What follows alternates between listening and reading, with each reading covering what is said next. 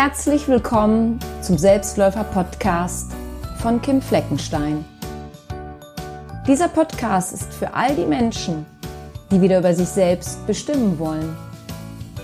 Für die Personen, die für sich eine andere, eine bessere Perspektive erkennen und aus einem neuen Blickwinkel auf ihr Leben schauen wollen. Mein Name ist Kim Fleckenstein und ich freue mich, dass du meinen Podcast hörst.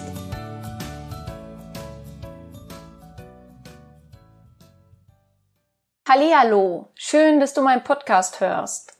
Heute in Folge 3 geht es um deine Selbstakzeptanz. Geht es dir auch so wie meiner Klientin Katrin? Katrin kam zu mir, weil sie ständig über ihre finanziellen Verhältnisse lebte. Und sie wollte dieses Thema endlich einmal angehen und daraufhin besprachen wir ihre Glaubenssätze oder ihren Glaubenssatz zum Thema Geld. Und der lautete unter anderem, ich habe nie genug davon. Wir besprachen das dann ausführlich und auf einmal stellte Katrin fest, dass es, äh, es ihr nicht nur an Geld mangelt.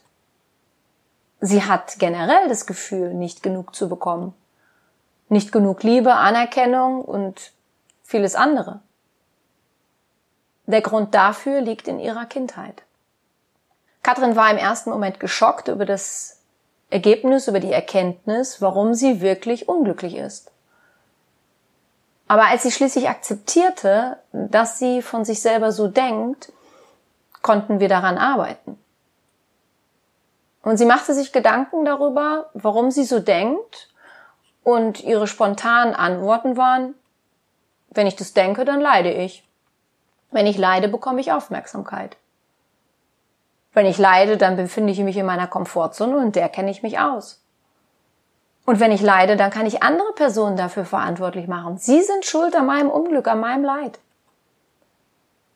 Katrin durchlief nämlich seit Jahren folgenden Kreislauf. Erstens, ich fühle mich schlecht. Zweitens, weil ich nicht genug von dem bekomme, was ich mir wünsche. Drittens, also shoppe ich im Internet und bestelle mir was Neues oder gehe in die Stadt zum Einkaufen. Viertens, dann habe ich wieder zu wenig Geld auf dem Konto. Der letzte Schritt führte dann wieder zu schlechter Laune bei Katrin und der Kreislauf ging von vorne los. Ich machte Katrin klar, dass sie nur eine Chance hat, den Kreislauf zu beenden. Sie musste sich um ihr Gefühl des sich schlecht fühlens und ihren Glaubenssatz, ich bekomme nicht genug, kümmern. Denn ein anderes Verhältnis, zum Beispiel aufhören zu shoppen, ändert nichts an dem Gedankenkarussell, das bei ihr immer automatisch startete. Ich selber litt viele Jahre unter dem Gefühl, nicht geliebt zu werden. Daher steckte ich mir regelmäßig den Finger oder die Zahnbürste in den Hals. Ich dachte, ich sei nicht gut genug. Ich müsse Leistung bringen, um geliebt zu werden. Ich müsse mein Abitur machen, damit ich für meinen Vater das Studium absolvieren kann, was ihm selber immer verwehrt blieb. Erst als ich akzeptierte, dass ich von meinen Eltern nie die gewünschten Gefühlszuwendungen bekommen würde, erkannte ich, dass ich meinen Glaubenssatz ändern musste. Und der lautete damals, ich werde nicht geliebt. Ich fragte mich daraufhin, stimmt es wirklich so? Vielleicht lieben meine Eltern mich ja doch auf irgendeine Art und Weise, die sie mir nur nicht zeigen können. Oder derer ich mir nicht bewusst bin, weil es nicht die Art der Liebe ist, die ich als Kind brauche. Ich wendete mich daraufhin den vielen kleinen Kims in mir zu. Ich spürte in sie hinein und ließ sie weinen und wütend sein, denn das war wichtig. Aber ich ließ sie auch erkennen, dass es nun mal Umstände gab, durch die sich meine Eltern so verhalten haben, wie sie es getan haben. Das musste ich meinen Eltern nämlich erlauben. Ich musste ihnen für die mangelnde Zuwendung verzeihen, denn erst dann konnten die vielen kleinen Kims, von ihnen und dem negativen Glaubenssatz, den ich im Laufe der Jahre konstruiert hatte, loslassen. Darum geht es nämlich bei der Selbstakzeptanz. Dich so zu akzeptieren, wie du bist und was du bisher bekommen hast, mag es auch noch so wenig sein. Um dann genau hinzuschauen, was du denn brauchen würdest, und zwar zuerst von dir, was dir weiterhelfen kann. Akzeptiere, was nicht mehr zu ändern ist. Mache dir bewusst, wo du noch ein Mangelgefühl spürst. Und lasse da los, was nicht zu ändern ist. Denn jetzt kommen wir zum Thema Loslassen. Ist Loslassen einfach? Nein, bei Gott nicht. Ich habe eine Klientin, die das Wort Loslassen hasst. Sie sagt, sie könne es einfach nicht mehr hören. Ständig höre sie, lass doch mal los oder du musst einfach loslassen, dann geht's dir auch besser. Klar, wenn das immer so simpel wäre. Loslassen ist eine schwierige Angelegenheit. Wir Menschen sind Gewohnheitstiere. Warum sollen wir freiwillig alte Pfade verlassen, wenn es sich darauf bisher doch recht bequem langtrotten ließ? Außerdem wissen wir doch gar nicht, was wir überhaupt loslassen sollen. Vielleicht hast du dich auch schon gefragt, wo bitteschön soll ich anfangen? Und wie soll mein neues Verhalten überhaupt aussehen? Und was kommt da auf mich zu, wenn ich altbewährtes loslasse? Es ist die Angst vor dem unbekannten, unvermöglichen Verlusten, die dazu führt, dass viele von uns lieber an etwas festhalten, das leider nicht förderlich für Körper und Seele ist. Denn die Angst flüstert uns ein, hey, pass auf, alles könnte noch schlechter werden, als es sowieso schon ist. Je akzeptierender du mit dir selber umgehst, desto mehr stärkst du deine Persönlichkeit. Je besser du weißt, wer du bist, wer du sein willst und wer nicht, desto größer sind deine Selbstakzeptanz und dein Selbstwertgefühl. Und desto klarer bist du dir dann auch, wen und was du in deinem Leben nun nicht mehr brauchst, was du loslassen willst. Ich bin immer wieder erstaunt, wenn ich von meinen Klienten oder auch in meinem Freundeskreis höre, dass jemand tatsächlich allen Menschen gefallen möchte, die er kennt. Ich empfinde diesen Gedanken als extrem anstrengend. Stell dir mal vor, allen Menschen gefallen zu wollen. Wie soll das überhaupt gehen? Eines unserer größten Bedürfnisse ist es aber nur mal akzeptiert zu werden. Wir wollen geliebt werden, wir wollen dazugehören. Das ist einer unserer wichtigsten Antreiber. Bei Männern und Frauen geht es da gleich. Die Angst vor Ablehnung macht nicht vor dem Geschlecht halt. Männer zeigen diese Angst nur nicht so offen, wie Frauen es tun. Wenn du dich allerdings die meiste Zeit deines Lebens damit beschäftigst, nicht abgelehnt werden zu wollen, dann ist dein Auftreten nicht authentisch. Du gibst dich dann in Gesellschaft anders, als du es alleine zu Hause tust. Du richtest dein Verhalten und dein Aussehen danach, was andere gut finden. Und da liegt das Dilemma. Erstens wechselst du so ständig den Kurs.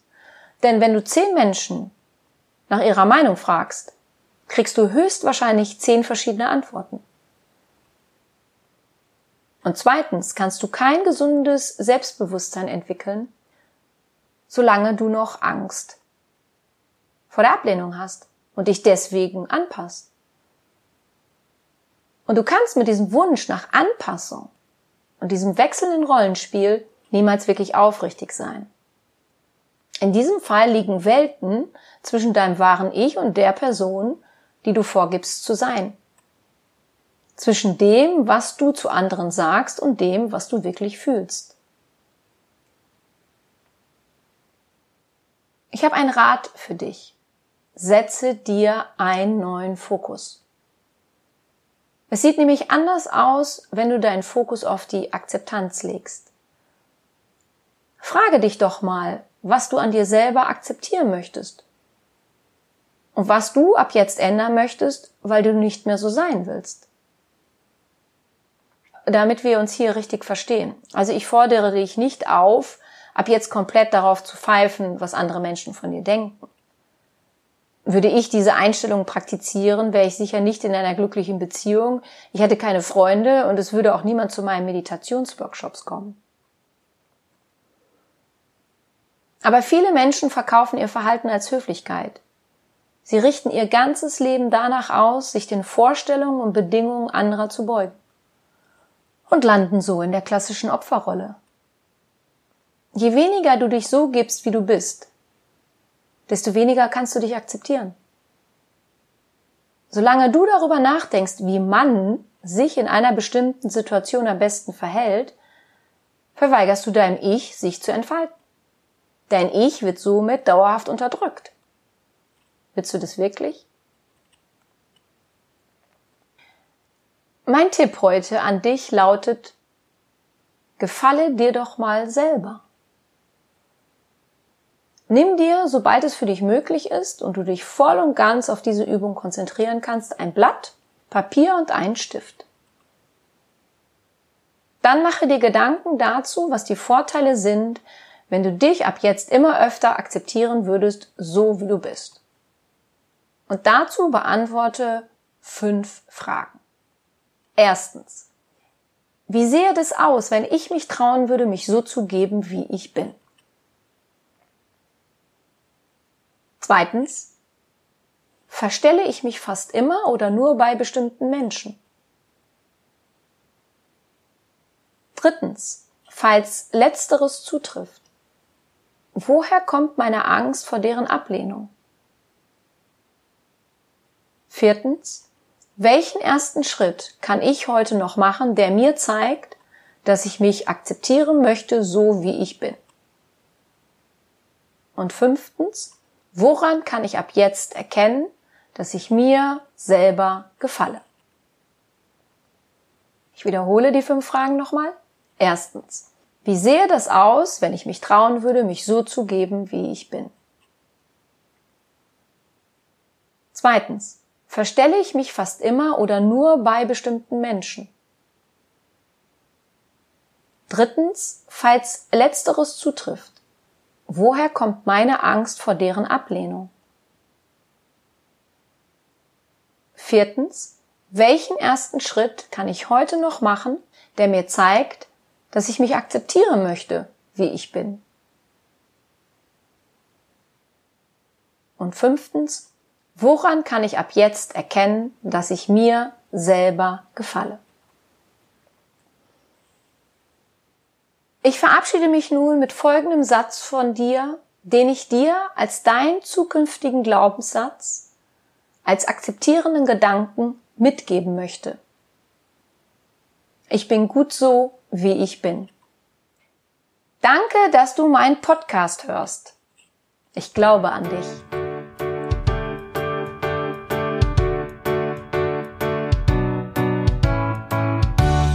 Wenn dir mein Podcast gefallen hat, dann hinterlasse doch eine positive Bewertung oder empfehle meinen Podcast gerne weiter. Besuche auch meine Website www.kimfleckenstein.com, folge mir bei Facebook und Instagram oder höre in meine Programme bei Amazon, Apple, Audible und Google rein. Du kannst mir auch gerne an info at kimfleckenstein.com schreiben wenn du ein spezielles Anliegen hast.